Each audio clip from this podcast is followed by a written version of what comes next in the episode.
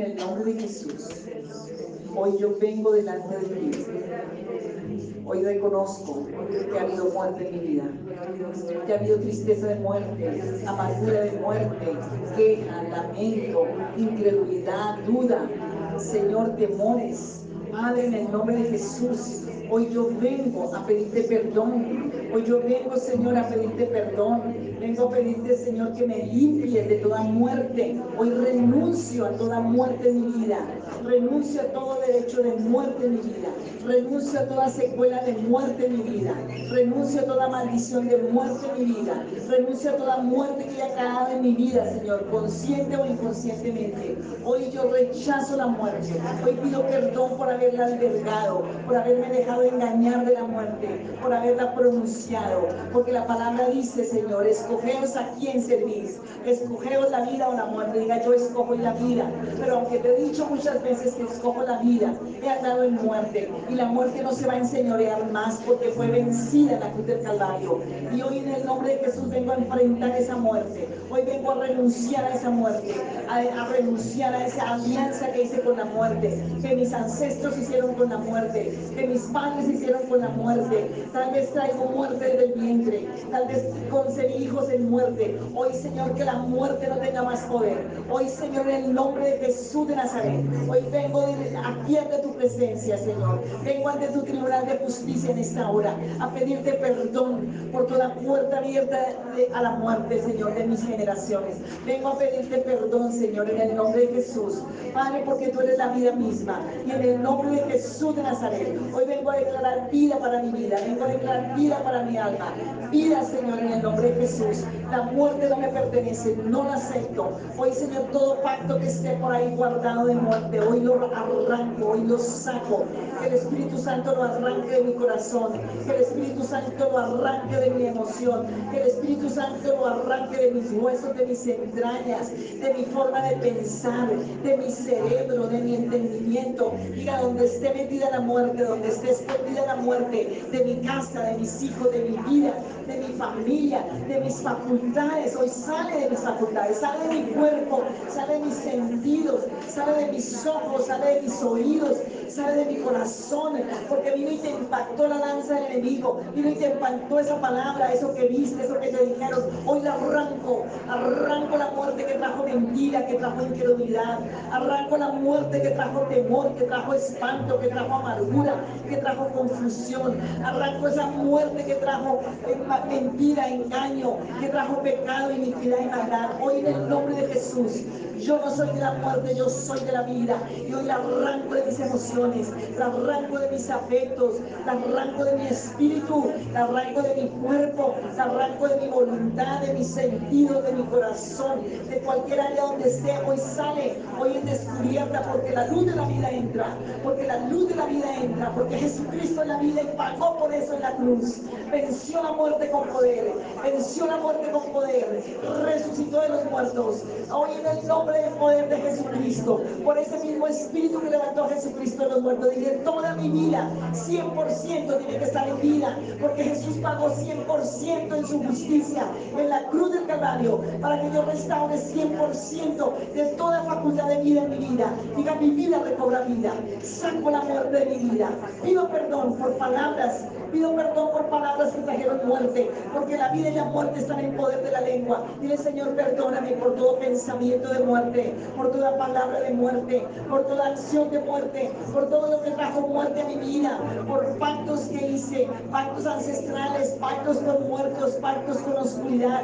Hoy en el nombre de Jesús pedimos perdón por esos ancestros, pedimos perdón por nuestros padres, pedimos perdón por nuestra vida pasada y toda esa muerte en la que andamos. Hoy pedimos perdón si como hijos de Dios hemos andado en muerte, rebeldes, contumaces, quejosos, fastidiosos, irritándote en la incredulidad.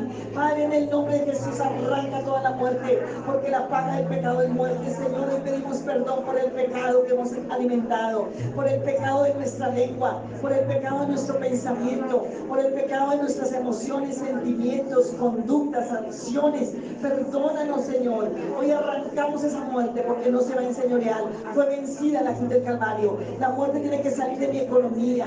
La muerte tiene que salir de mis relaciones de familia. La muerte tiene que salir de mi espíritu, de mi alma, de mi entendimiento, de mi razón, de mis sentidos, de mis facultades, de mis dones, de mis virtudes, de mis talentos. Tiene que salir esa muerte en el nombre de Jesús porque está afectando mi fe, porque está afectando mi esperanza, porque está afectando mi virtud, mi don, mi, talento. Hoy te vas muerte, hoy te enfrento en el nombre de Jesús. No tienes poder en mi vida. Yo le pertenezco a Cristo. Un tiempo te pertenecí, pero hubo cambio de, dueño. Mi dueño es Cristo, mi dueño es Cristo, la vida misma. Él es el camino, la verdad y la vida. Yo lo recibí en mi corazón por la fe. Mi dueño es Jesucristo. Le pertenezco a la vida, le pertenezco a la vida, le pertenezco a la luz de la vida, a la bendición de la vida. Le pertenezco a Cristo Jesús. Muerte no te vas a enseñorear más.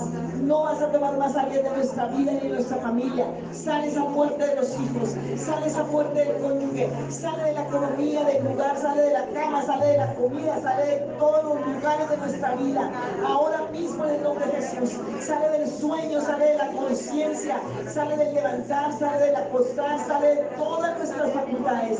En el nombre de Jesús de Nazaret, se va muerte, no tienes poder. Engaño de muerte, opresión de muerte, oscuridad de muerte, desaliento, desánimo que es muerte fuera en el nombre de Jesús.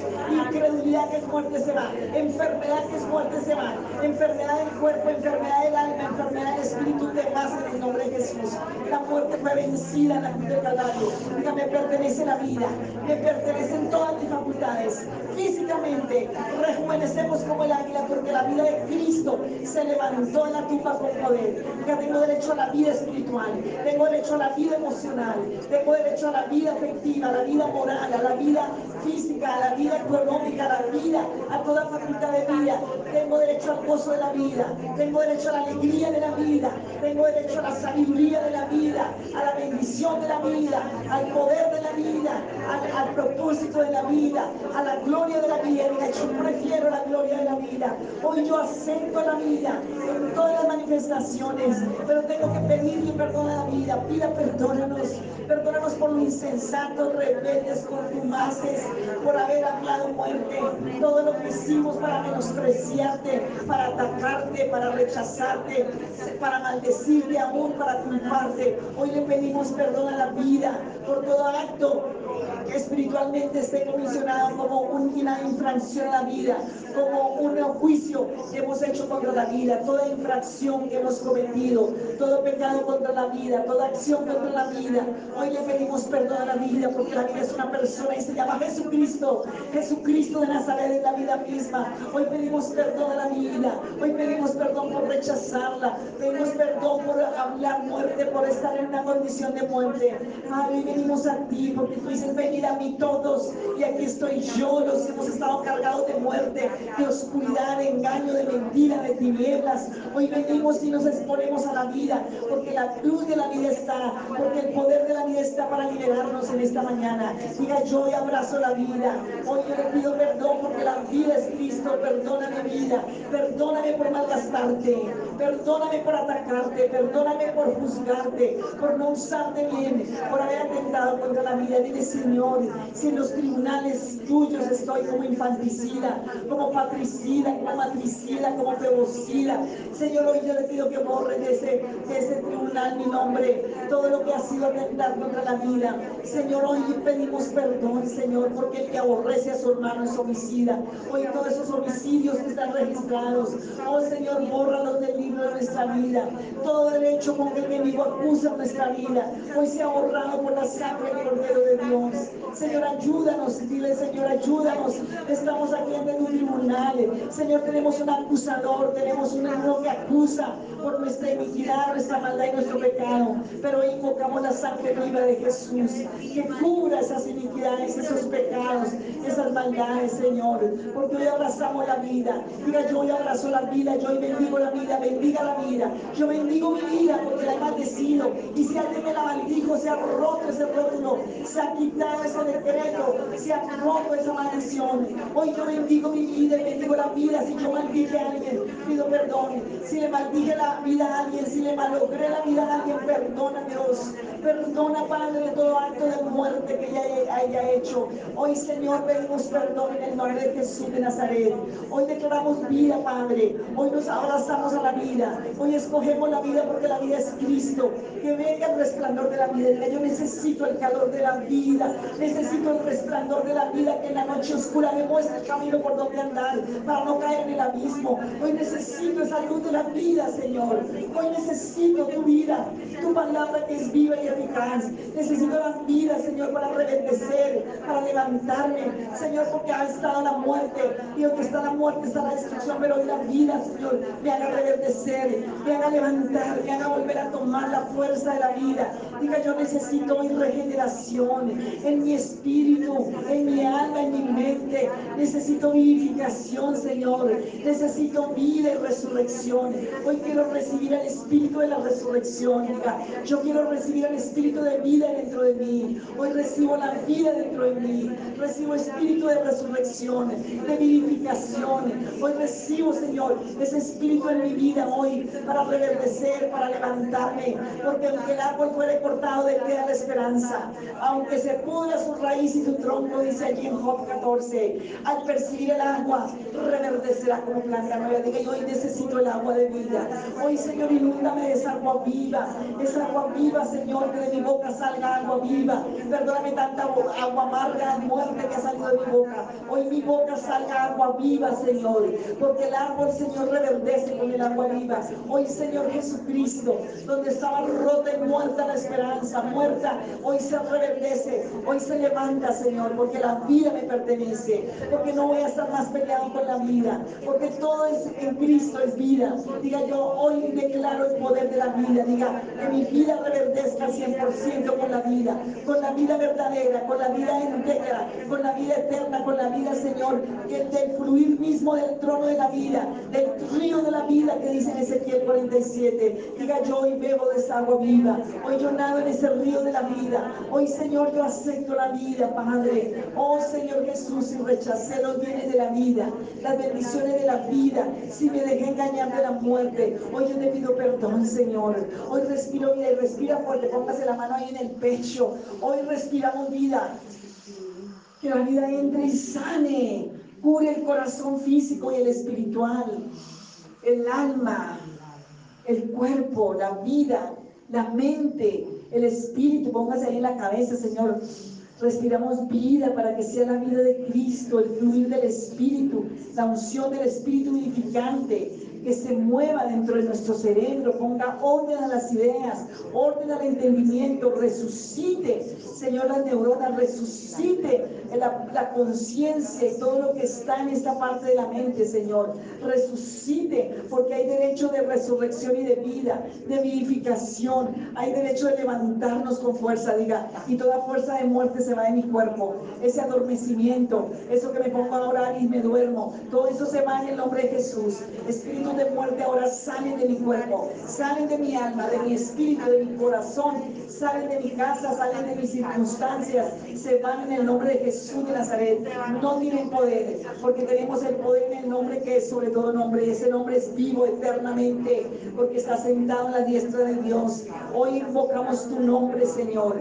Hoy declaramos libertad, declaramos la libertad que trae la vida, la bendición que trae la vida, el gozo de la vida, la esperanza, la fe reverdecida en Cristo Jesús. Diga, respiro vida, sopla vida. Tú soplaste en el huerto del Edén. Señor, tú soplaste cuando Jesús vino. El Espíritu se mueve donde quiere. Sopla Espíritu de Dios. Sopla el viento de tu amor.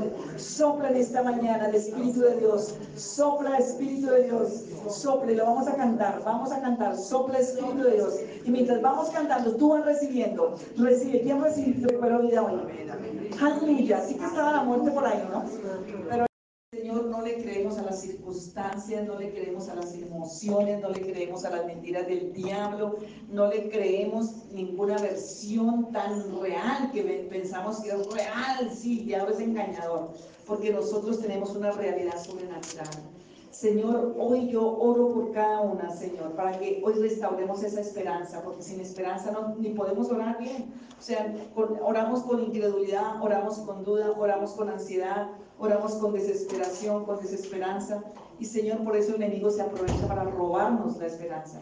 Y Señor, hoy yo te pido en el nombre que es sobre todo nombre, que tú restaures en nosotros esa esperanza de vida, Señor porque tú pagaste en la cruz para nosotros, tú pagaste en la cruz para darnos libertad y para darnos vida. Señor, te adoramos, te exaltamos, te bendecimos, te glorificamos porque eres Dios de toda esperanza, Dios de toda gracia, Dios de toda gloria, Dios de todo poder. Padre, lloro hoy por los que están sin esperanza.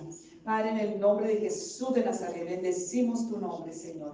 Hoy bendecimos, Señor, porque tú eres un Dios bueno y hacedor de maravillas. Padre, donde haya habido la, la, la opresión, la maldición, el decreto, la situación que robó la esperanza, trae tú la respuesta, trae tú la revelación, porque hoy es un día para restaurar nuestra esperanza, para recobrar el poder, el poder, Señor, que es un cimiento, que es un ancla en medio de la tormenta, que es, Señor, una, una fuente de agua viva en medio de un desierto. Señor, la esperanza es todo lo que tenemos en ti. Y Padre, hoy queremos adorarte con esperanza. En ti tenemos toda nuestra esperanza. Bendito Señor de los cielos, que yo pueda darte alabanza, dile al Señor, que hoy pueda darte alabanza porque voy a adorarte y glorificarte porque hay esperanza en mi vida.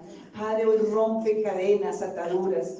Señor, rompe esas cadenas de deudas, esas cadenas de ataduras. Perdónanos porque se convierten en idolatrías también, Señor. Perdona las idolatrías que hicimos confiando en hombres, en nosotros mismos, porque no teníamos esperanza, porque no esperamos el milagro, no esperamos la respuesta y nos metimos la cabeza por donde no era. Padre, perdónanos. Oramos por esta familia y Señor, que la llevaste allí, ella está siendo misionera aquí, allá, donde esa familia. Y Señor, hoy pedimos que esa familia, que tú le perdones la iniquidad, la maldad y el pecado, las palabras, las acciones. Señor, pero restaura en esa familia la esperanza en ti, oh Dios, porque es el único lugar donde hay respuestas. Señor, oro por los que están en larga espera, dice la palabra, que cuando no viene la respuesta se vuelve, se hace una vida fastidiosa, empezamos a tener fastidio, empezamos a tener amargura. Y Señor Jesucristo de Nazaret, hoy pedimos tu misericordia, hoy pedimos de tu gracia, hoy pedimos de tu poder. Padre, porque tú eres bueno, porque para siempre es tu misericordia y tu verdad, porque solo tú eres Dios solo tú eres fiel y solo tú eres Dios fiel y verdadero Dios. Señor, a ti te adoramos a ti te exaltamos, a ti te glorificamos, Señor, porque eres santo, porque para siempre es tu misericordia y tu verdad, porque santo es tu nombre, porque poderoso es tu nombre, porque glorioso es tu nombre, Señor. Hoy bendecimos tu nombre santo y te glorificamos en esta mañana, Padre. Lloro por el que está sin esperanza en esta mañana. Señor, si hay esperanza, si hay, si hay eh, respuesta, Señor, porque tú eres el Dios de toda esperanza porque tú eres nuestro amparo y nuestra fortaleza y nuestro pronto auxilio en medio de la tribulación. Señor, no temeremos aunque se levante el, mar, porque tú eres un Dios de amor, como estamos aprendiendo, Señor, en, estos, en estos eh, eh, discipulados, Señor. Tú eres un Dios de amor, Padre, y ayúdanos y guárdanos de, pensar en momentos de crisis que tú no nos amas y de darle la oportunidad al enemigo. Padre, gracias porque eres un Dios de amor, porque eres un Dios de respuestas, porque eres un Dios de misericordia, de gracia y de verdad. Padre, si hay cosas que tienen que ser reveladas, yo te pido que tú traigas la revelación a cada vida, Señor. Y Padre, yo oro por los que están bajo, bajo la prueba, Señor, para que puedan entender que es un tiempo y, Señor, que puedan pasarla pero si es bajo la maldición, que se ha rota la maldición, que se ha roto, Señor, ese quebranto, esa maldición, esa cáscara que puso el diablo para que cayera, esa situación, esa venganza, todo lo que esté cobrando del pasado, lo que esté cobrando de las acciones que se hicieron en la ignorancia, en la debilidad. Tú pagaste el precio en la cruz del Calvario. Dile, Señor, tú pagaste el precio en la cruz del Calvario por mi iniquidad, por mi maldad, por mi pecado, por el de mis generaciones, por el de mis ancestros. Señor, Señor, en el nombre de Jesús venimos a clamarte, Señor. Venimos a pedirte, Señor, misericordia. Venimos a pedir oportuno socorro, Señor. Hoy nos postramos a clamar por aquellos que ni saben orar, Señor. Venimos a clamarte por aquellos, Señor, que, que están en estas condiciones aún de oscuridad y de tinieblas, aún que son nuestros familiares, Señor. Hoy venimos a pedirte perdón, Señor, por todas las cosas que se han hecho, Señor, en la ignorancia, en la debilidad, que han traído consecuencias que el enemigo trata de venir a tomar derechos, Señor. Hoy pedimos perdón por toda la iniquidad, por toda la maldad, por todo el pecado, Señor, que se tiene en el nombre de Jesús, con que Satanás viene a reclamar, a reclamar derechos porque se le entregaron. Padre, perdona, perdona, Señor, de nosotros, de nuestras familias, de nuestros ancestros, Señor, pedimos perdón en el nombre de Jesús. Hoy venimos a arrepentirnos porque un corazón arrepentido, un corazón, Señor, que se humilla, que se quebranta, que se arrepiente, es un corazón que es escuchado en el cielo, Señor. Hoy venimos a pedir esa libertad. Hoy venimos a pedir esa bendición. Hoy venimos, Señor, a decirte, Señor, arranca lo que tú nos sembraste en nuestro corazón. Hoy arranca la mentira del diablo, arranca la desesperación, arranca la desesperanza, arranca la incredulidad, arranca la duda, aún la locura, porque aún hay locura espiritual, no solamente emocional y psicológica. Cuando tomamos decisiones incorrectas, cuando hacemos cosas por la desesperación o desesperanza. Padre, oramos por esos, esas personas en crisis Señor, oramos por los hombres, niños, jóvenes, Señor, en crisis hoy. Señor, hoy pedimos que tú les alcances, Señor, cuando no, no han tenido, Señor, la luz y la verdad de Cristo. Hoy, Padre, clamamos esta misericordia. Oramos por los que están sin trabajo. Miren, chicos que salen de la universidad que están luchando. Padre, los que tienen deuda, los que no les sale. Padre, hoy clamamos misericordia en esta nación. Perdona la iniquidad en esta nación. Perdona el pecado. Perdona todo lo que el enemigo reclama, Señor, sobre esta tierra y esta nación. Pero hoy clamamos esa misericordia que alcance a cada joven, a cada niño, a cada persona que está buscando trabajo, Señor. Padre, en el nombre de Jesús de Nazaret, hoy pedimos que se abran las puertas eléctricas y sobrenaturales del cielo, Señor. Y lo veremos y nos gozaremos y nos alegraremos de la respuesta, pero que nuestro corazón esté centrado, Señor, en ti para darte a ti la gloria y para orar por otros, Señor. Que cada vez que tengamos bendiciones, oremos para los que necesitan en esa área bendición. Padre, oramos hoy para que se rompan los poderes satánicos de la deuda. Hoy echamos fuera ese espíritu inmundo de deuda, Señor, de, de opresión. Eso es un, pacto de ocultismo. Ya yo renuncio a todo pacto de ocultismo, a todo pacto de idolatría, a todo pacto de espiritismo que me ha traído a muerte, que me ha traído a muerte económica, muerte física, muerte en todas las áreas. Hoy se ha roto ese pacto ancestral que se hizo sobre la tierra, que se hizo, Señor, en, frente a ídolos, frente a demonios, frente, por el engaño de las costumbres, de la cultura. Hoy rompe, Señor, todo esto ancestral que traemos, todo lo que está contaminado nuestra tierra, todo lo que han sido pecados, iniquidades, Señor, maldades, errores que pasaron de una generación a otra, que algunos lo reconocieron, pero que otros no lo han reconocido. Pero hoy pedimos, Señor, tu misericordia y tu gracia, Señor. Oro por los que están enfermos para sanidad, Señor. Sanidad del alma, sanidad de la mente, sanidad de, las de las emociones, del corazón, de todo lo que está, Señor, hoy en este momento en los aires, esa opresión.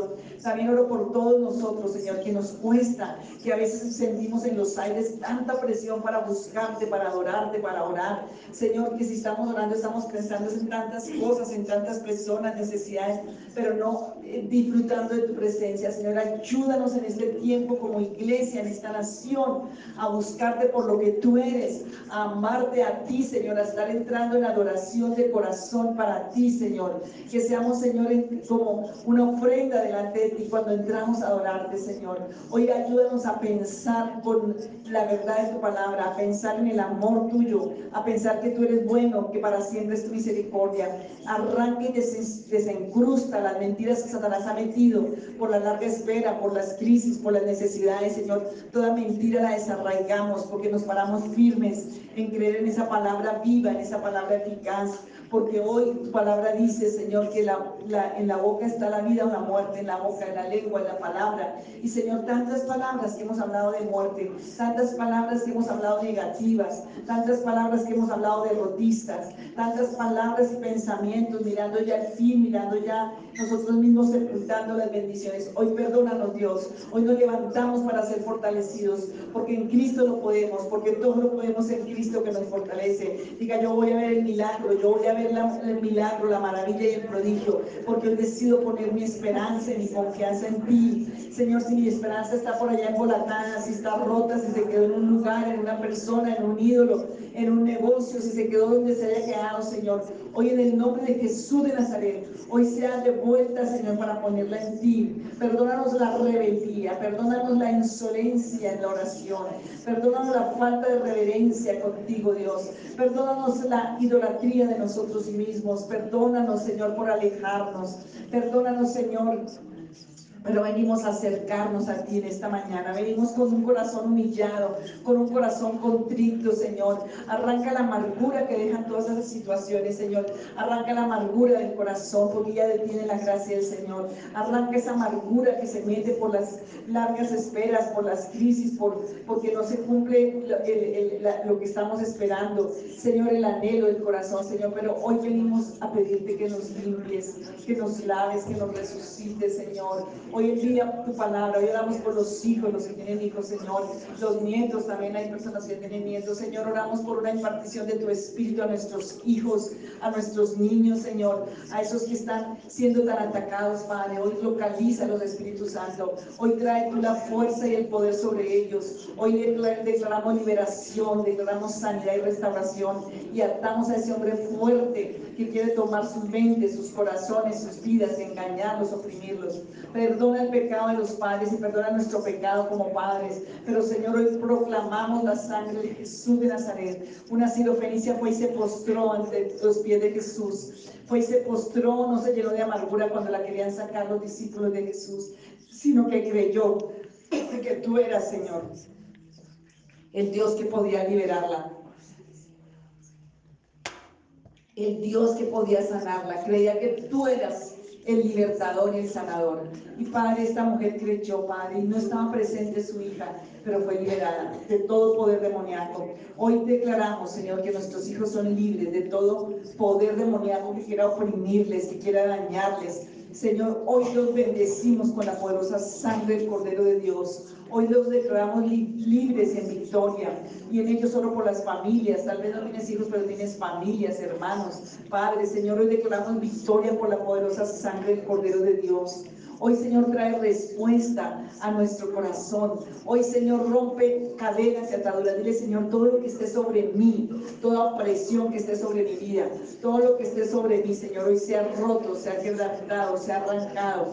En el nombre de Jesús de Nazaret, porque tú eres bueno y porque para siempre es tu misericordia y tu verdad porque eres santo, porque eres poderoso, porque de Él y por Él y para Él son todas las cosas. A Él sea la gloria por los siglos de los siglos. Señor, gracias por este amor tuyo tan grande. Hoy declaramos la victoria por la poderosa sangre del Cordero de Dios. Nos levantamos porque la vida cristiana no es porque se sintamos o nos sintamos.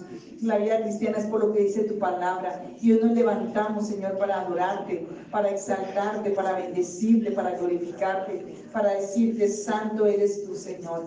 Glorioso eres tú, poderoso eres tú. Rey de reyes, Señor de señores. A ti sea la gloria, Señor. En ti esperaré, Señor. Dígate al Señor, en ti esperaré, Señor. Pongo mi confianza en ti, Señor. Pongo mi esperanza en ti, Señor. Hoy en el nombre de Jesús de Nazaret. Venimos a que tú traigas revelación a nuestras vidas, una, una sensibilidad en el, corazón de acuerdo a ti, una revelación a nuestro corazón, Señor. Hoy declaramos la victoria por la poderosa sangre del Cordero de Dios y tomamos la autoridad en esta hora, tomamos la autoridad en el nombre de Jesús y tomamos la autoridad en el nombre que es sobre todo nombre, por la sangre del Cordero de Dios y puesta esa armadura de justicia, de verdad, puesta esa armadura de fe, Señor, de, esperanza, de tu palabra y reprendemos todo. Y yo reprendo y echo fuera de mi vida todo lo que esté sobre mi vida, sobre mi casa, sobre la familia y sobre la iglesia. Hoy declaramos la victoria por la poderosa sangre del Cordero de Dios. Hoy echamos fuera todo espíritu ajeno, contrario, maligno, engañoso, opresivo, que esté eh, ahí sobre las vidas, sobre las familias, sobre las economías, sobre la iglesia. Puertas de Sion, en el nombre de Jesús lo echamos fuera y no tiene poder de venir a tocar, porque ahí está la sangre del Cordero en el dintel de nuestras casas, está la sangre del Cordero en el dintel de nuestras vidas. Y hoy echamos fuera todo otro espíritu ajeno, contrario, maligno, no tiene poder de acercarse, no tiene poder de tocar. Hay poder en el nombre de Jesús, hay poder en su sangre, hay poder en su nombre. Y Señor, hoy declaramos la victoria por la poderosa sangre del Cordero de Dios.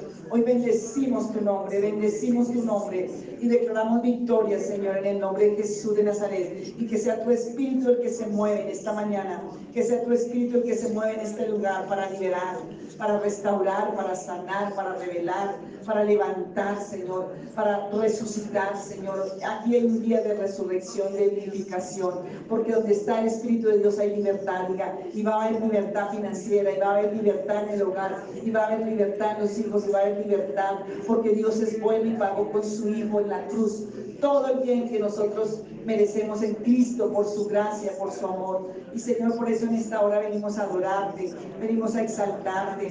Señor, oramos, Padre, por aquellos que llaman y piden oración, oramos por, por todas las, las mamás que están con, pidiendo oración por sus hijos, por sus familias, por la economía, Señor, por las crisis, solo por las personas que están enfermas, que han llamado para pedir oración por salud, Señor. Oh Padre, rompe todo poder de fibromalgia, de todo este poder de ansiedad, de problemas mentales, de, Señor, de depresión, de bipolaridad, de esquizofrenia. Hoy se ha roto, todos esos demonios no tienen poder porque tienen que salir de las mentes, de los corazones en el nombre de Jesús. Padre, hoy pedimos también que el pan de vida alimente el alma y el espíritu. Oramos por nuestros niños, todo lo que les quieren poner con, con este internet, Señor.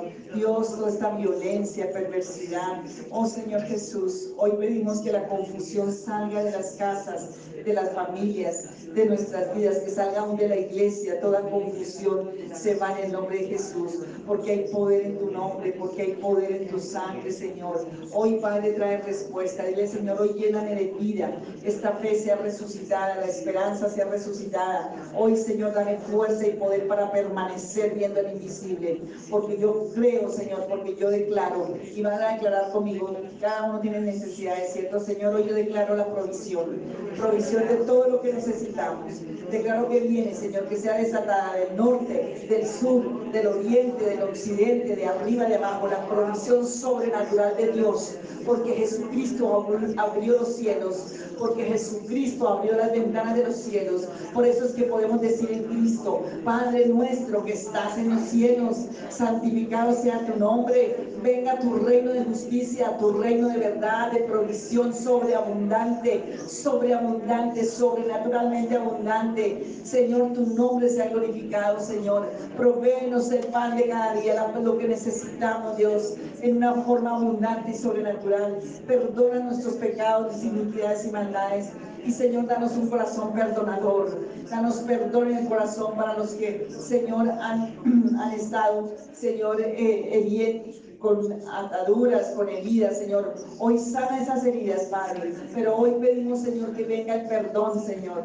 Porque, Señor, tú eres el Dios Todopoderoso. Tú eres el Señor que eres dueño de todo, Padre. Y por eso podemos decirte, Padre nuestro, que estás en los cielos. Señor, lo que pasa en los cielos, pasa en la tierra por tu poder, que venga tu reino, que se haga tu voluntad, como en el cielo, así también aquí en la tierra, Señor. Padre, el pan nuestro de cada día, dánoslo hoy. No nos dejes caer en tentación, guárdanos del mal, porque tuyo es el reino, el poder y la gloria por los siglos de los siglos. Padre, gracias porque tu reino es reino de misericordia, de justicia, de verdad, de abundancia, de bendición. Y Señor, te adoramos y te exaltamos y te glorificamos y te honramos honramos, Rey, porque tú eres el mismo, porque tú no cambias, Señor. Bendito tu nombre y gracias, Señor. Que en este momento podamos entrar en tu presencia, adorarte, exaltarte de todo corazón. Que mientras adoramos tu nombre, mientras exaltamos, Señor, tus ángeles guerreros salgan a hacer todas las labores que tú envíes como cuando entró Daniel en humillación a tu presencia, cuando él vio que había una, una desesperanza en el pueblo. Él entró y esperó, Señor, una respuesta. Diga, hoy entramos y esperamos una respuesta. Y mientras adoramos, Señor, que tú envíes tus ángeles, envíes tus mensajeros, envíes tu palabra para sanidad, para liberación, para provisión, para liberación de toda ruina, para sanidad de toda deuda, Señor. Trae la provisión, trae la estrategia, trae lo que tú traes, Señor, que solo es sobrenatural, pero trae la paz y la confianza, Señor. Oh Padre, en el nombre de Jesús, pero también pido que traigas esa paz en el alma, esa paz en el espíritu, en la conciencia, para que puedan escuchar tu voz, que limpie los sentidos para poder escuchar la estrategia, que limpie, Señor, los sentidos para poder escuchar, pero que nos des un corazón obediente, nos des un corazón adorador, un corazón que se para firme para creerte, Señor, para honrarte. Ahora, Señor, llénanos de gozo en la, alabanza, porque la esperanza trae gozo, porque gozamos en la esperanza, Señor. Y hoy queremos gozar, ¿quiere gozarse en la esperanza o sufrir en la tribulación? ¿Cuál quiere de las dos? Porque, ah, bueno, entonces vamos a alabar al Señor con gozo, porque dice, gozaos en la esperanza. Y Señor, hoy pedimos, porque la esperanza se recupera con la paciencia, con el gozo, Señor. Vamos a gozarnos en la esperanza de que tú ya has tomado nuestra petición y que, Señor, ya hay respuesta. Diga, ya hay respuesta ya hay respuesta y mientras adoro, mientras exalto y glorifico su nombre, el Señor traerá esa revelación. Vamos a adorarle. Y lávanos con tu palabra que es viva, que es eficaz, que penetra hasta lo más profundo, que parte el alma, el espíritu, las intenciones, las coyunturas, que saca todo lo que tiene que salir, Señor, pero que también, Señor, siembra todo lo que tiene que ser sembrado. Hoy damos gracias por tu palabra que es viva, que es eficaz. Señor, que resucita a los muertos, que llama las cosas que no son como si fueran, por la que fue hecho este universo, porque es la palabra viviente Cristo mismo. Esa es nuestra esperanza viva, Señor. Gracias en el nombre de Jesús. Vamos a ir a la palabra. Estamos en el tema de recuperar la esperanza. quiero que miremos mientras estaba, que tenía otra parte, pero el Señor me puso esto hoy y vamos a ir a primera de Samuel.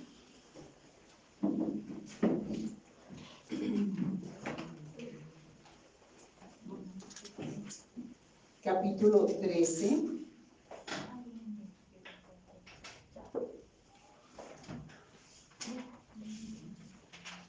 Y los filisteos representan los enemigos nuestros, representa Satanás, circunstancias, demonios, situaciones, personas y siempre los filisteos fueron los enemigos acérrimos. Tiene que ver con todo lo que es muerte, lo que es oscuridad, lo que es maldición. Y, y en, esta, en, esta, en este pasaje, voy a resumirle, solo voy a leer unos versículos de este y del otro, pero para que ponerlos en contexto. Eh, primera de Samuel capítulo 13, en este reinado está Saúl como rey. Y ustedes saben cuál fue el corazón de Saúl, digan, orgullo, rebeldía, desobediencia, le interesaba más él que Dios. Y, y en ese reino, cuando está eso reinando, pues no hay un respaldo del, Señor y vienen los filisteos y se aprovechan. Entonces, muchas victorias nuestras las tenemos que pelear bien. Dígale que lado tenemos que pelear bien nuestras victorias.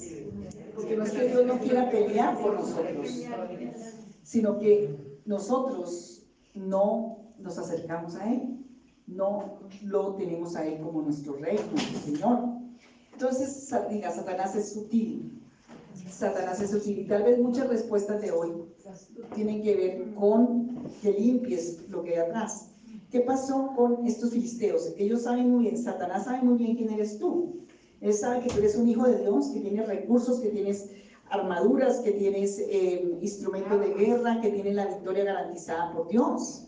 ¿Sí? Eh, y tú ni sabes quién eres en Cristo, imagínense. Él sí sabe quién eres tú. Entonces, resulta que los filisteos sabían que tenían que tener una estrategia para vencer al pueblo de Israel. ¿Y qué fue lo que empezaron a hacer? Ellos eran herreros, digan herreros, que trabajaban en hierro. Y empezaron los filisteos, el pueblo, digan, esos, esos descuidos que tenemos, el pueblo se, se, descuidó en muchas cosas porque Saúl no estaba buscando al Señor. Entonces, em, el Señor hablaba a Saúl y habló a Samuel. Samuel Saúl desobedece y viene el juicio de Dios porque no espero que llegara Samuel para ofrecer el sacrificio. Y em, viene y hay una, una, una, palabra de Dios para Saúl. Y, conquistan, están rodeando, dice el 17 del 13, y salieron merodeadores del campamento de los filisteos en tres escuadrones, un escuadrón marchaba por el camino de Ofra hacia la tierra de Suá, otro escuadrón marchaba hacia Betarón, el tercer escuadrón marchaba hacia la región que mira al valle de Seboín, hacia el desierto. Y en toda la tierra de Israel no se hallaba herrero, porque los filisteos habían dicho, para que los hebreos no hagan espadas o lanzas, por lo cual todos los de Israel tenían que descender a los filisteos para afilar cada uno la reja de su arado, su asadón y su hacha o su hoz. Y el precio era un pin por la reja de arado y por los asadores, y la tercera parte de un ciclo por afilar las hachas y por y por componer las aguijadas. Eran como unos palos largos con una, con una, con una osa al fondo. Así aconteció que en el día de la batalla no se halló espada ni lanza en manos de ninguno del pueblo que estaba con Saúl y con Jonatán, excepto Saúl y Jonatán su hijo, que las tenían, y la guarnición de los filisteos avanzó hasta el paso de Mixma. Imagínense la escena, solo avisaban la espada de David, que era la que tenía Saúl, y había solo dos espadas para un ejército que estaba y los tenía en tres escuadrones rodeados. ¿Y cuál fue la estrategia de los filisteos? Una estrategia, ¿sí? Ellos perdieron, ¿qué? Los herreros, ¿sí? Perdieron los herreros porque no era importante. Porque a veces no hacemos lo importante, pensamos que lo importante es otra cosa. Y cuando dejamos, por ejemplo, de orar, de buscar al Señor, de estar en su presencia, de afilar nuestra armadura. Dios nos dio una armadura o no, ¿cierto? El escudo de la fe, todo lo que dice allá en Efesios 6. Entonces dice que los filisteos, ellos tomaron ese control y no les, no les arreglaban las espadas, solamente que el asadón. Entonces cuando tú solamente pides por la plata, por la plata, por la plata, por la comida, por, y, solo, y solo pides por cosas que, por el arado, pero no estás buscando de verdad la presencia del Señor y no estás preparándote como el Señor quiere. Y llegó el momento en que ¿qué había? no había ninguna espada en Israel. ¿Te imaginas? Todo el mundo estaba bajo un support del enemigo. Por eso nosotros nos tenemos que levantar, dígale que lo nosotros, nos tenemos que levantar, porque ese support está sobre todo en la iglesia en este momento. Pero nosotros nos tenemos que levantar a buscarlo a Él, a buscar sus herramientas, sus estrategias. Y llegó el momento en que cuando ya estaban los enemigos rodeados, fueron a ver y los atacaron y no había ninguna espada para defenderse. ¿Mm? ¿Entienden la desesperanza de un pueblo? ¿Entienden la condición de un pueblo? ¿Entienden la crisis de un pueblo? Todos iban a qué? A morir, los tenían. ¿Qué hizo el rey o el, el, sí, el rey Saúl? Se metieron debajo de una cueva allá entre unos señores para que no los vieran. Imagínense. El enemigo es el que tiene que huir de nosotros, sino nosotros del enemigo. ¿Entienden eso? Habían perdido su norte, habían perdido la esperanza de lo que realmente ellos eran y de lo que Dios había determinado, porque había juicio de Dios. Pero aquí hay algo que nos levanta la esperanza y en el 14.1 es que me impacta, ni una, no había ni una lanza en manos del pueblo de Israel, solamente la espada de Jonatán, esa la tenían como adoradora porque era la que, con la que David había, quitado la cabeza a Goliat. Y aconteció un día que Jonatán, hijo de Saúl, dijo a su criado que le traían las armas, ven y pasemos a la guarnición de los filisteos que está de aquel lado, y no lo hizo saber a su padre.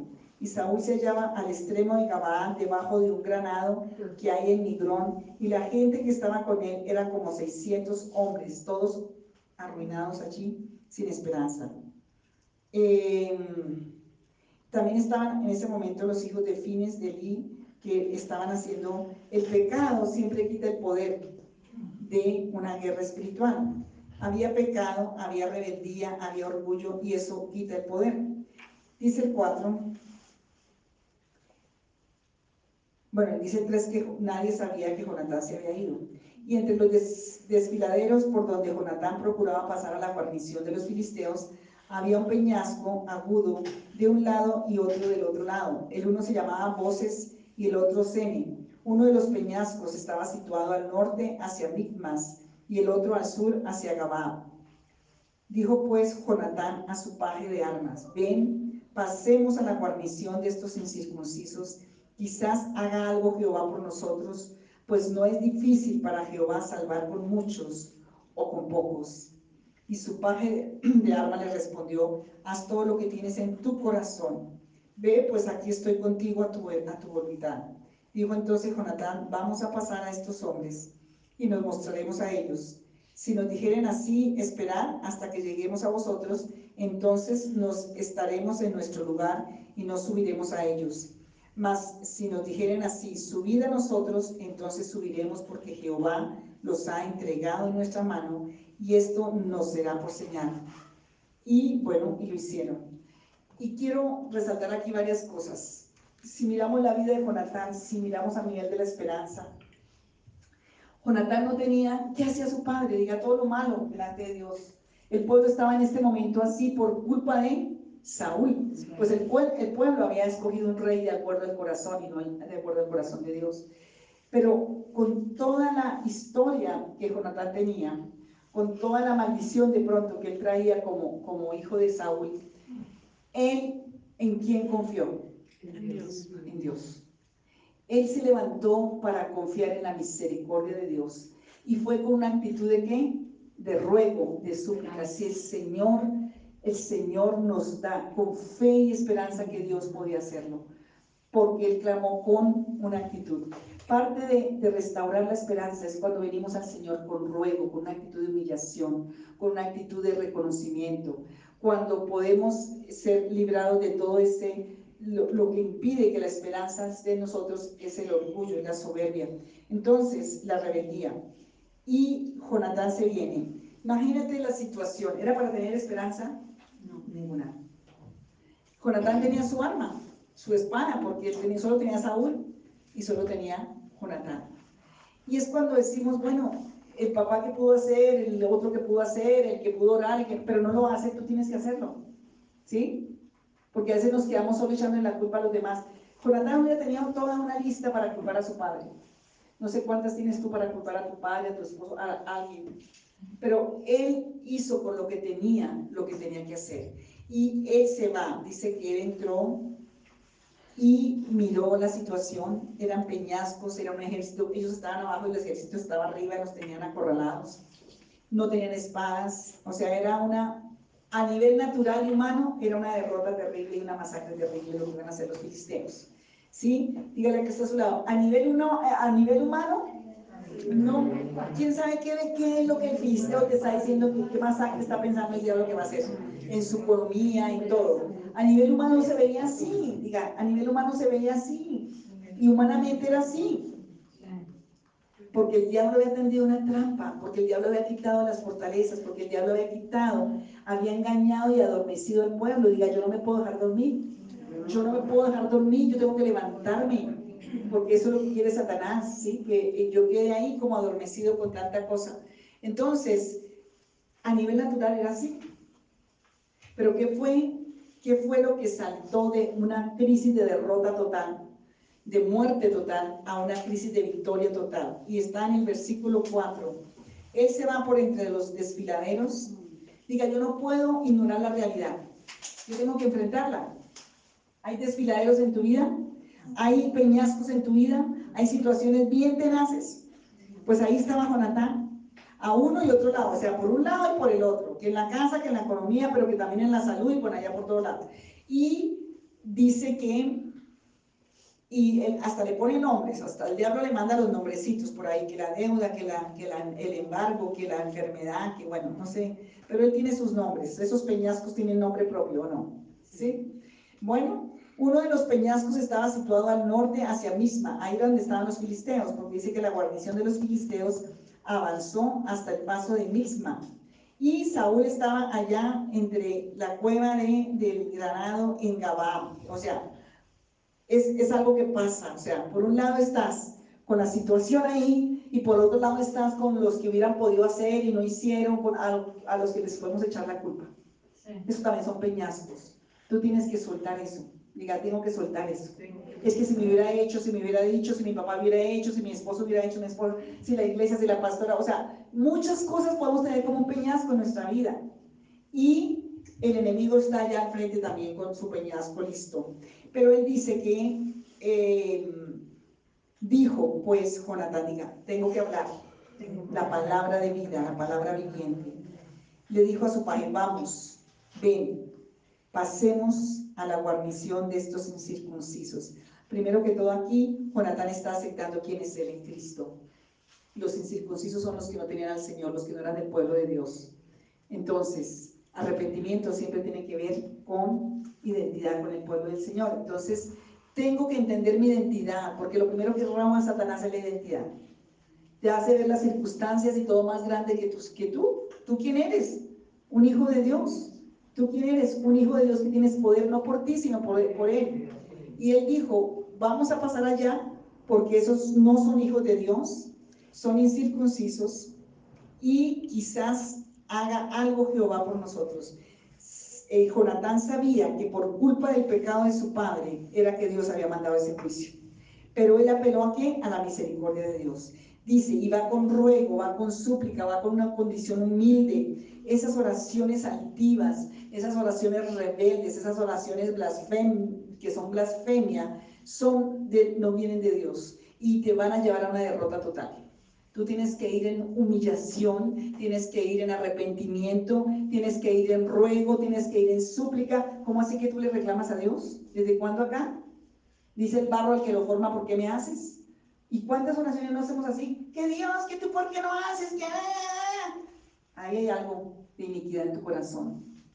Y ahí tienes que arrepentirte si quieres ver el fruto del el Señor. Él fue en una actitud de, de humillación y dijo, quizás, tal vez por la misericordia, quizás Dios haga algo por nosotros. Esa decisión de Jonatán salvó al pueblo. Señor, por tu misericordia, puedes hacer algo por nosotros. Pues no es difícil para Dios, para Jehová Dios, Jehová y es el Dios todopoderoso, salvar con muchos o salvar con pocos. O sea, no, que 300 millones por ahí bueno, para Dios eso qué es? Dios puede salvar con qué? Con mucho o con poco. El problema está en el corazón y la actitud de clamor y de ruego delante de Dios. Pasemos a la guarnición y quizás Dios puede salvar con muchos o con pocos. Y, cuando hacemos eso, cuando tomamos decisiones valientes, cuando tomamos decisiones de fe, cuando nos lanzamos, Dios pone en el corazón a los que van a ayudarnos. ¿Quién dice amén? Este padre mira, puede decir, este tipo está loco, yo no me voy a matar con él, a mí me van a suicidar aquí por, ¿sí? Me voy a para, para meterme donde está Saulito en la cueva. Diga, yo no me puedo encuevar, dígale yo no me puedo encuevar allá con el que no. Así sea el rey, así sea el que, el que manda, yo no me puedo encuevar, la iglesia no se puede encuevar ahí en, en cosas que no son. ¿Entienden? Así sea el rey, sea la autoridad. Yo tengo que hacer lo que Dios me dice que tengo que hacer. Y que tengo que honrar a Dios y que tengo que ir a buscar y rogar y clamar a Dios. Porque hoy por tanto problema, por tanto pecado de la iglesia es que estamos en esta condición y que no tenemos poder frente al filisteo que está tratando de destruir esta nación. Y tenemos que levantarnos nosotros a saber hacer lo que sí podemos hacer y porque el Señor puede dar salud. Yo me siento así en este momento frente a la nación y como está políticamente y como está todo. Si no es Dios que hace algo, ¿sí? Y hay peñascos muy grandes en este momento. Y ha sido por culpa de nosotros mismos como iglesia. Pero si no hace Dios y si no venimos a clamar a Dios, así seamos pocos. Dios puede dar la victoria con muchos o con pocos. A clamar a Él, a, a venirnos enfrente, a ir valientemente, a creerle y a estar en la brecha, Pues ¿qué espera? Dios es el que puede dar victoria con muchos o con pocos. Dios es ese Dios que mira la valentía de nuestro corazón para creerle en medio de las crisis, en medio de toda situación. Dice, el Señor tiene poder para salvarnos con muchos o con pocos. Inmediatamente este pan dijo, yo estoy, haz lo que está en tu corazón. Y eh, voy a ir contigo. Y pidió una señal al Señor. Y debemos estar, cuando hacemos esto, debemos que estar, no podemos actuar a la loca. la que lado, no podemos actuar a la loca. Porque es lo que una crisis hace, es lo que una situación difícil hace. No podemos actuar a la loca, tenemos que ir a qué? A buscar la revelación de Dios, la confirmación del Señor. Y él puso una señal porque era como lo que estaba en la situación, o sea, de acuerdo a la situación, si ellos le decían eh, que subieran, ellos sabían que iban a hacerles una trampa, ¿sí? Entonces, el, el Jonatán dijo, porque ¿quién es el que se va a glorificar en tu situación? Si tú se las entregó a él. Pero a veces no queremos esa gloria, entonces la queremos para nosotros, pero es para la gloria de Dios. Dice, el Señor es poderoso para salvar con muchos o con pocos. ¿De quién viene la salvación? De Dios. ¿De quién va a venir tu respuesta? De Dios. Puede que tengas todos los, los, puntos tuyos para esa victoria o puede que no tengas nada. La victoria viene de Dios. Diga, mi provisión viene de Dios. Mi respuesta viene de Dios y ya viene en camino. Diga, ya viene en camino. Yo me subo por estos peñascos no para mirar los peñascos ni para mirar el enemigo que está allá arriba. Yo me subo para que la gloria del Señor se dé en mi vida porque la salvación viene del Señor. El Señor va a traer nuestra respuesta y yo lo creo. Permanezca en el creer porque ahí vas a darle gloria a Dios. Permanezca en el creer. El Señor es el que de dos pececillos y cinco panecillos multiplica para más de diez mil personas. Dios es ese. Entonces permanezca con adoración, agradecimiento. El mismo Jesús, todo milagro que hizo fue con ruego, con clamor, con reverencia delante del Padre. Entonces dice aquí que Él se va y versículo el 8 van a pasar allá. Mas si nos dijeren en 10 subir a nosotros, entonces subiremos porque Jehová los ha entregado en nuestra mano y esto no será por señal. Diga, el Señor ya me ha entregado por la mano. El Señor ya me ha entregado en esta mañana porque he recobrado la esperanza, las respuestas a mis peticiones. Y se mostraron pues ambos a la guarnición de los filisteos y los filisteos dijeron, he aquí los hebreos que salen de las cavernas donde se habían escondido. Y los hombres de la guarnición respondieron a Jonatán y a su paje de armas y dijeron, subid a nosotros y os haremos saber una cosa. Entonces Jonatán dijo a su paje de armas, eso es lo que le está diciendo el diablo, ay, venga, venga, mire, mire, yo le voy a decir una cosa, que la ruina, que la enfermedad, que bueno, que se separó, que bueno, todo eso es lo que el diablo le quiere decir, a los chismes del diablo no los puedo aceptar. Dígale que así, pero con autoridad, los chismes del diablo no los debes aceptar.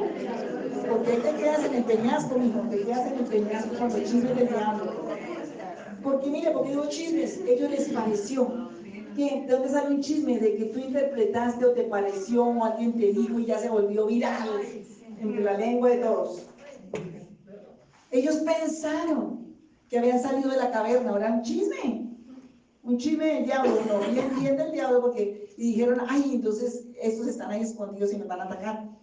Pero dice ahí el, el 11, los hebreos salen de la condición. Entonces, subida a nosotros y haremos una cosa. Entonces Jonatán dijo a su paje de armas, sube tras mí, porque Jehová los ha entregado en manos de Israel. Mira que una ruego, una oración de ruego valientemente, no dependiendo de las circunstancias que se ven, sino dependiendo de un Dios todopoderoso. Diga, en cada paso, ahora sí para que se acuerden, en cada paso Dios te va a dar la estrategia, en cada paso Dios te va a dar la estrategia. Ya van ahí frente a ellos, empezaron en un peñasco abajo, todos encuevados, ellos escapando de Saúl. En cada paso Dios, ¿qué?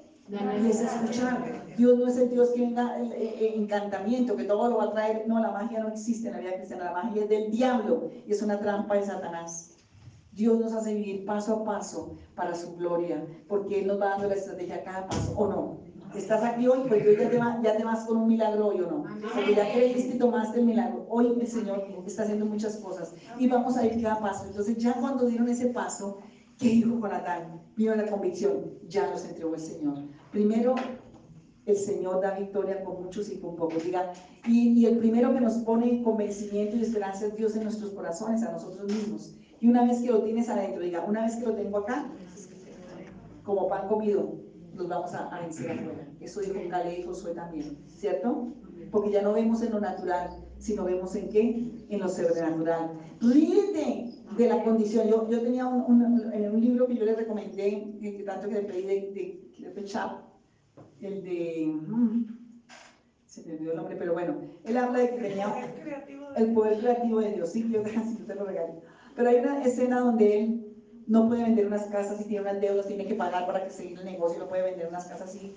Y un día estaba desesperado. Ah, mire, ya lo cargué, yo se lo regalé a ella. Es un libro que lo recomiendo si lo quieren comprar. Allá está el Levita, mira, aquí todo se lo da Dios así en bandeja. Allá está el Levita que se los vende y con descuento para mí. Charle Chávez. Y él está vendiendo unas casas, ¿sí? Y nada que las vende, y él declara la palabra, y él ora, y él hace todo. Pero un día, no sé en qué, para, en qué versículo encontró, que eh, empezó a declarar y llegó a las casas y empezó a reírse. Empezó a reírse. Empezó a reírse porque el Señor dice que nos, nos da el gozo.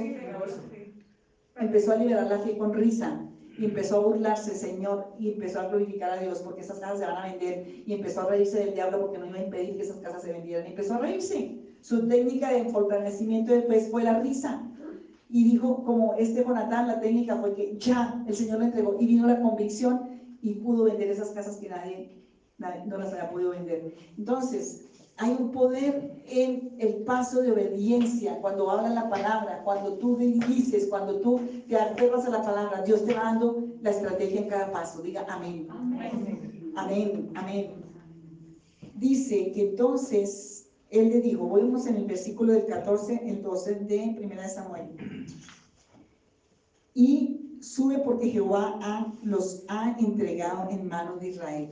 Mire que él no era egoísta, él era el que estaba peleando solo. Su papá y todos estaban allá, todos llenos de temores, allá arrimados en una cueva. Pero Jonatán, ¿a quién le estaba dando la gloria? Que el Señor iba a pelear por Israel. Él no está diciendo por mí, me va a dar a mí la victoria, el orgullo, ay no, yo soy la grande, no. Ese es uno de los pecados y esa es una de las cosas que, que, que, que, que no voy a contar un chiste que fue verdad, pero es que es chistoso en este sentido.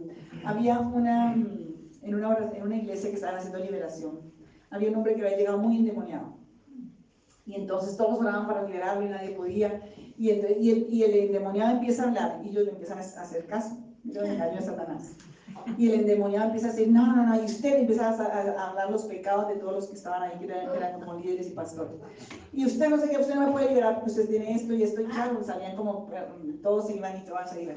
Y seguían y toda esa gente, y de pronto empezó a decir, a mí solo me pueden liberar esos dos, esos dos pastores que están ahí me pueden solo liberar. Entonces, y ya, y todos se iban yendo porque nada que lo... Imagínate el diablo haciendo la liberación en Y, y están ahí todos entonces y ya, entonces todos los pastores, no, pues ustedes, que ustedes, imagínense, y ustedes, y de pronto dice, no, usted ya no me pueden liberar porque se llenaron de orgullo y ya no me pueden tocar a mí. Imagínense. ¿Entienden cómo un orgullo puede destruir una obra de liberación? Y aquí Jonatán, él está diciendo, vamos, ya el Señor los entregó a quién? A Israel, no a mí. Ninguno estaba peleando en Israel, era el que estaba, aún su papá estaba mal. Pero dijo, el Señor va a dar la victoria para quién? Para Israel. El Señor va a dar la victoria hoy al pueblo de Dios en esta tierra, al pueblo de Dios en esta iglesia, al pueblo de Dios va a dar la victoria en esta tierra, en esta nación. ¿Quién dice amén? Eso es sectarismo eso es del diablo, eso es orgullo, eso es rebeldía, por eso también hay tanta limitación y por eso no alcanzamos las batallas y el enemigo se aprovecha. Entonces, seguimos. Dice que el Señor ha entregado en manos de Israel. Y subió Jonatán trepando, diga, nos toca trepar ahí en la fe, nos toca oración y nos toca ayuno y nos toca trepar. Y cuando venimos ahí en el peñasco que nos caemos ahí, el Señor nos sostiene, ¿o no? ¿O no? ¿Sí o no? Y sus pies tras él su paje de armas, y a los que caían delante de Jonatán su paje de armas que iba a traer tras él los mataban. Y fue esta primera matanza que hicieron Jonatán y su paje de armas como 20 hombres en el espacio de una media yugada de tierra, como una medio kilómetro más o menos. Eh, imagínense, dos contra todo eso es como una película, ¿no? Desperdician tanto ese Hollywood. Estas películas son las que valen la pena, mira todo lo que hay aquí de acción. Y entonces dice, y hubo pánico en el campamento por el campo, entre toda la gente de la guarnición y los que habían ido a merodear también, ellos tuvieron pánico y la tierra tembló y hubo pues gran consternación Diga, el pánico es para el enemigo, para los demonios. Yo no tengo por qué tener temor y pánico, ¿entienden? Porque cuando ellos empiezan a, a, esa, a esa batalla, ¿qué trajo el Señor? Temor. Ellos entraron en qué? En pánico porque sus propias estrategias les cayeron encima. Dios, por lo general, siempre al enemigo lo envuelve en sus propias estrategias. Dice que tuvieron pánico en toda la guarnición. ¿Y dónde estaba el pueblo de Israel? Allá, pobrecitos nosotros, Dios no nos ama, Dios no nos ama. Aquí estamos pobrecitos, no, no, no nos ama, nos habían el pecado. Cuando tú empiezas a pobretearte, el diablo anda por ahí. El diablo anda por ahí. Empiezas a perder la batalla. Y aquí, mientras tanto, estos dos moviendo un ejército, el Espíritu Santo haciendo terremoto, dice que hubo terremoto, no quiere que venga un terremoto y le mm, borre todas las deudas allá del banco de todos lados, no quieren que venga un terremoto que ya se... Amén, entonces créalo, créalo, porque mientras tú ves en el nombre de Jesús de Nazaret, hubo pánico en el campamento, por el campo y entre toda la gente de la guarnición. Hace poco atendí una, una pareja que pasó algo así, el terremoto, pero tenían una deuda y ellos oraban y oraban y oraban. Y les consignaron, y son pacientes míos, les consignaron y ellos fueron y dijeron, no, eso es un error, porque eso no, y fueron al banco, saben que hasta que termine el mes, que hacen el cajeo de todo, que no sé qué, y no, y es que no, pero era exactamente, antes les, dejo, les quedó con un poquito más, y eh, porque tenían que arreglar una casa, un apartamento que se habían pasado, y eh, fueron, hicieron todo el proceso, y eso lo mandan cuando es así de plata, más cuando es a favor de uno, no a favor del banco, porque eso sí no hay nada que hacer, eso sí no hay nada que hacer, ¿no? Pero cuando es a favor de uno, no hicieron todo ese proceso, todo ese proceso y dijeron, no, toda la caja está completa, esto fue consignado y les pertenece a ustedes. Imagínense el Señor. Entonces diga, si hay terremotos, que Dios levanta, si se hace mover la tierra, dice, dice, y, y hubo pánico en el campamento, por el campo y entre toda la gente de la guarnición de los filisteos. Y los que habían ido a merodear, también ellos tuvieron pánico. Hay demonios, miren, merodear y chismosear de los demonios. Mira, esos también estaban allá mirando. Y la tierra tembló. Y hubo pues gran consternación. Diga, la tierra tembló y ahí hubo gran consternación. ¿En cuál va, pastora? En el 15 del capítulo 14. Y los centinelas de Saúl, ni siquiera Saúl, vieron desde Gabaán, o sea, ahora ellos estaban abajo escondidos y se veía arriba el mover de Benjamín, como la multitud estaba turbada e iba de un lado a otro y era deshecha. Entonces Saúl dijo al pueblo que estaba con él, pasad ahora, revisa y ved quién se haya ido de los nuestros. Pasaron revista y aquí que faltaba Jonatán y su paje de armas. Y Saúl dijo a Ahías, trae el arca de Dios, porque el arca de Dios estaba entonces con los hijos de Israel. Pero aconteció que mientras aún hablaba Saúl con el sacerdote, el alboroto que había en el campamento de los filisteos aumentaba e iba creciendo en gran manera. Entonces dijo Saúl al sacerdote, detén tu mano. Y, juntaron Saúl y juntando Saúl a todo el pueblo que con él estaba, llegaron hasta el lugar de la batalla. Y aquí que la espada de cada uno estaba vuelta contra cada uno de su compañero y había gran confusión. Y los hebreos que habían estado con los filisteos de tiempo atrás y habían venido con ellos de los alrededores al campamento, se pusieron también de al lado de los israelitas que estaban con Saúl y con Jonatán. Diga, aún Dios usa a los enemigos a favor de nuestro. Aún a los que se llevó el diablo, Dios los para ayudarnos. Asimismo, todo Israel que se había escondido en el monte de Efraín, oyendo que los filisteos huían, también ellos los persiguieron en aquella batalla. Así salvó Jehová a Israel aquel día y llegó la batalla hasta Bet Abel. Entonces, eh, hasta ahí dejamos. Entonces vemos cómo Dios dio la batalla a un pueblo y a una nación. La estrategia viene de Dios, pero necesitan vidas que tengan la eh, esperanza de confiar y de clamar a Dios y pedir la estrategia en Dios. Vamos a orar porque el Señor quiere que tú tengas esa palabra y que la tomes, porque no sé qué estrategias el filisteo ha hecho para robarte tus bendiciones. Y viene con mentiras, mire, fue, es camuflado, es como vamos dejando las cosas importantes vamos dejando de hacer lo que realmente tenemos que hacer y, se nos, y las espadas se nos pompan la espada, ya no pueden matar. Y allí se acabaron, ya no habían espadas, imagínate. La espada es la palabra del Señor. ¿Cómo estás de la palabra del Señor? ¿Cómo está la palabra del Señor siendo usada en tu vida? ¿Cómo estás viviendo y obedeciendo de acuerdo a la palabra de Dios? Y les voy a dar una perlita así para esta semana. Ojalá se me la aprendan que va a ser esta, esta espada para, esta es la espada de Jonatán. Filipenses 4.8, se llama la, la estrategia 4.8, la tengo yo, la estrategia F4.8. La clave de esta semana, la clave de la guerra es F48. ¿Qué dice Filipenses 4.8? Lo voy a leer. Yo me lo sé, pero de pronto la coma y la tilde se me salta. Dice Filipenses 4.8. Y esta me ha sido una arma, la he olvidado, ¿sabes? Por eso me la está recordando el Señor, porque es una arma poderosísima. Dice así, por lo demás, hermanos, todo lo que es verdadero, digan conmigo, verdadero. Todo lo que es honesto, digan conmigo, honesto. Todo lo que es justo, digan conmigo, justo. Todo lo que es puro, digan conmigo, puro. Todo lo que es amable, digan conmigo, amable. Todo lo que es de buen nombre. Si hay virtud alguna, lo que es virtuoso, sea algo digno de alabanza, que en esto pensar. Y el 6 está diciendo, bueno, el 5, vuestra gentileza sea conocida con todos los hombres. Diga también, gentileza. Nos cuesta ser gentiles o no. Cuando tenemos problemas más nos cuesta. Estamos centrados en el problema y no somos gentiles, en la casa, de nada, en ningún lado. Vuestra gentileza sea conocida de todos, diga de todos, los buenos y los malos, de todos los hombres. El Señor está cerca, por nada estéis afanosos, o sea, sean conocidas vuestras peticiones delante de Dios con toda oración y ruego con acción de gracias. Padre, te damos gracias por esta palabra. En esa situación piensa lo que es verdadero, piensa lo que es justo, piensa, habla la verdad, habla la justicia, habla lo que eres del reino de los cielos. Señor, hoy venimos a darte gracias, porque tal vez estamos así como Jonatán, tal vez no hay recursos, tal vez no hay quien ayude, tal vez no hay nada, tal vez hay lo que vemos es pecado por todo lado. Pero Señor, hoy venimos a decir tu verdad, que la victoria viene de ti, que la victoria viene de lo sobrenatural de Dios, que tú eres el Dios que todo lo puedes, el Todopoderoso, que tú das ayuda al poderoso y das ayuda al que no tiene fuerza. Como decía Asa, el rey Asa también cuando se vio enfrentado a los etíopes, él decía, Dios, tú eres poderoso y tú puedes ayudar a, a, los que tienen poco o a los muchos. Para ti no hay diferencia de ayudar.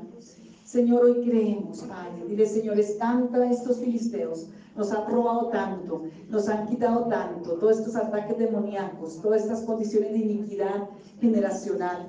Mira, eh, Jonatán no, tendría por qué tener esperanza si ese papá era ese tal por cual que había tenido al pueblo en esta condición, que había hecho tantas cosas, que casi lo mata él, que había vendido a su hermana, que estaba matando a un inocente que era David buscándolo para matar y era el amigo de Jonatán que no tenía sino espíritu religioso, ocultismo en su vida.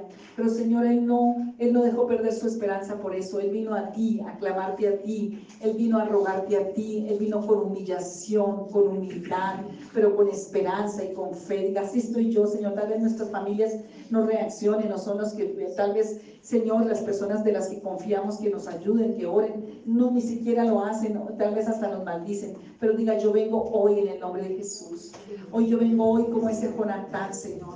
Padre Celestial, yo vengo hoy para que quizás tú en tu misericordia, creyendo por la sangre de tu Hijo, por el nombre de tu Hijo, hoy en estos peñascos de deudas, en estos peñascos de enfermedades, situaciones familiares, de situaciones de, de, trabajo, de escasez, no sé de qué estás, pero Señor Jesús, tal vez de amargura, de culpa. Señor, perdóname si la amargura ha detenido tu respuesta. Y revisen ese tema que estamos haciendo en los audios, porque la amargura es un derecho legal con que Satanás detiene tus, tus bendiciones. Y reconoce que por la crisis está amargada. Señor, yo estaba amargado por la crisis y te pido perdón hoy. Ese peñasco no me va a hundir porque yo lo voy a pasar. Dile, Señor, hoy pido perdón por la amargura, por la cantaleta, por el mal genio, por el chisme, por la murmuración, por la envidia, por el celo, por echarle la culpa a todo el mundo. Señor, perdóname. Ese peñasco no me va a hundir, Señor. Hoy yo pido que venga la gracia como tuvo Jonatán. Jonatán no estaba amargado con su papá, no le dijo las cuantas verdades a su papá, ni siquiera lo, lo nombró, dije, mejor no, dejémoslo quietico allí. A veces te tienes que dejar a las personas en tu casa quieticas ahí, que sea el Espíritu Santo directo quien trate, porque tú no eres Espíritu Santo personal en tu casa.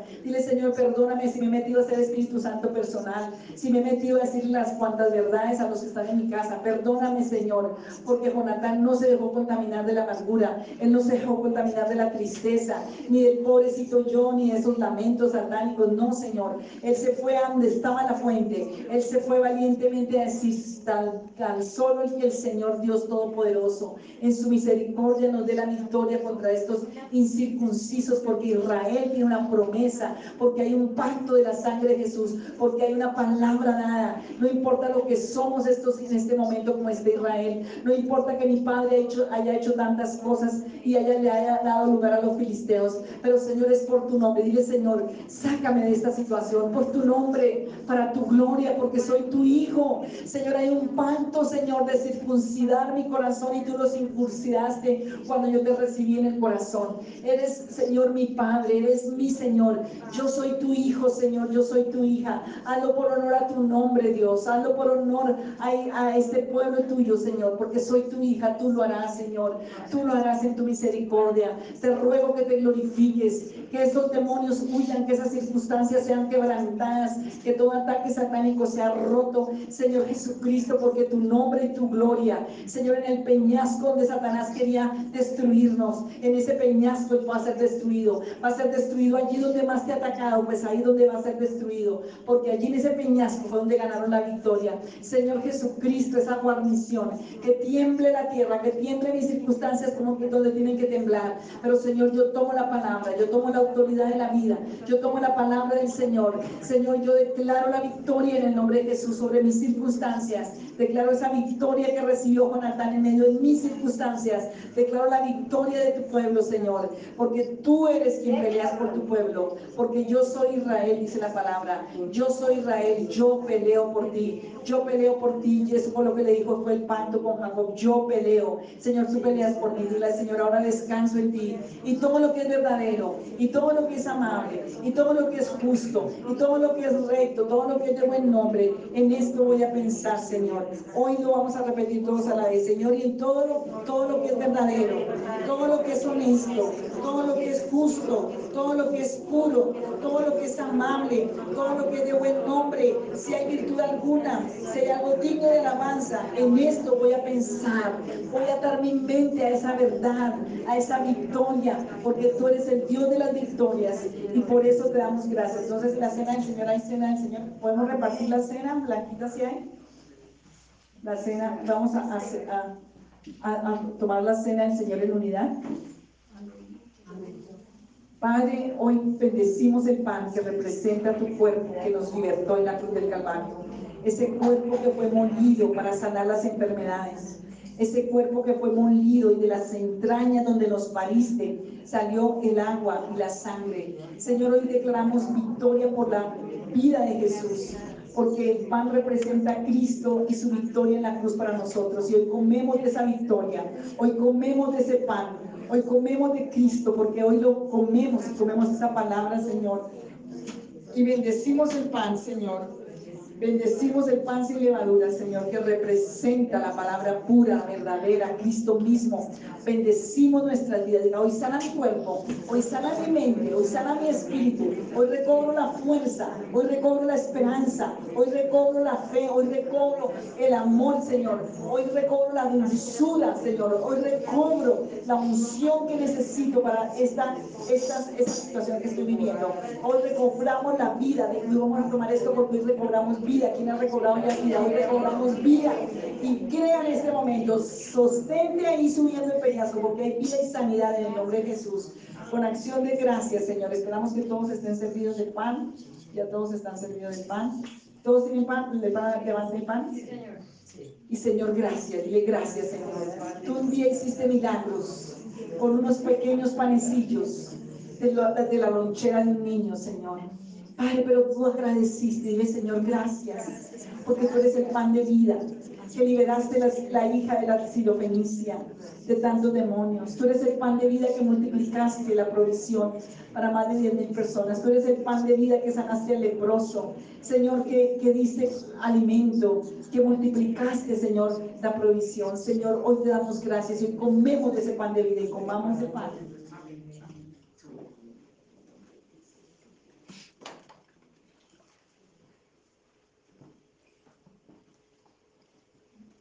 Padre, levantamos la copa, la copa de la redención, de la restauración, de la vida. Dile, Señor, que tu sangre preciosa limpie mi sangre, limpie mi espíritu, mi alma, mi mente, y toda maldición, y toda iniquidad, y todo lo que esté de ocultismo, de espiritismo, de idolatría todavía en mi vida, hoy sea quemado por el fuego de tu espíritu. Porque Saúl traía las raíces del ocultismo. Saúl traía las raíces, Señor, de toda esa idolatría. Hoy límpianos con tu sangre, Señor, porque queremos tener la fuerza y el poder para confiar en ti, para que se restaure la esperanza, la confianza y la fuerza. Y hoy bebemos de la sangre del Señor, bebemos para vida. Gracias, Señor, con acción de gracias. Gracias. Gracias.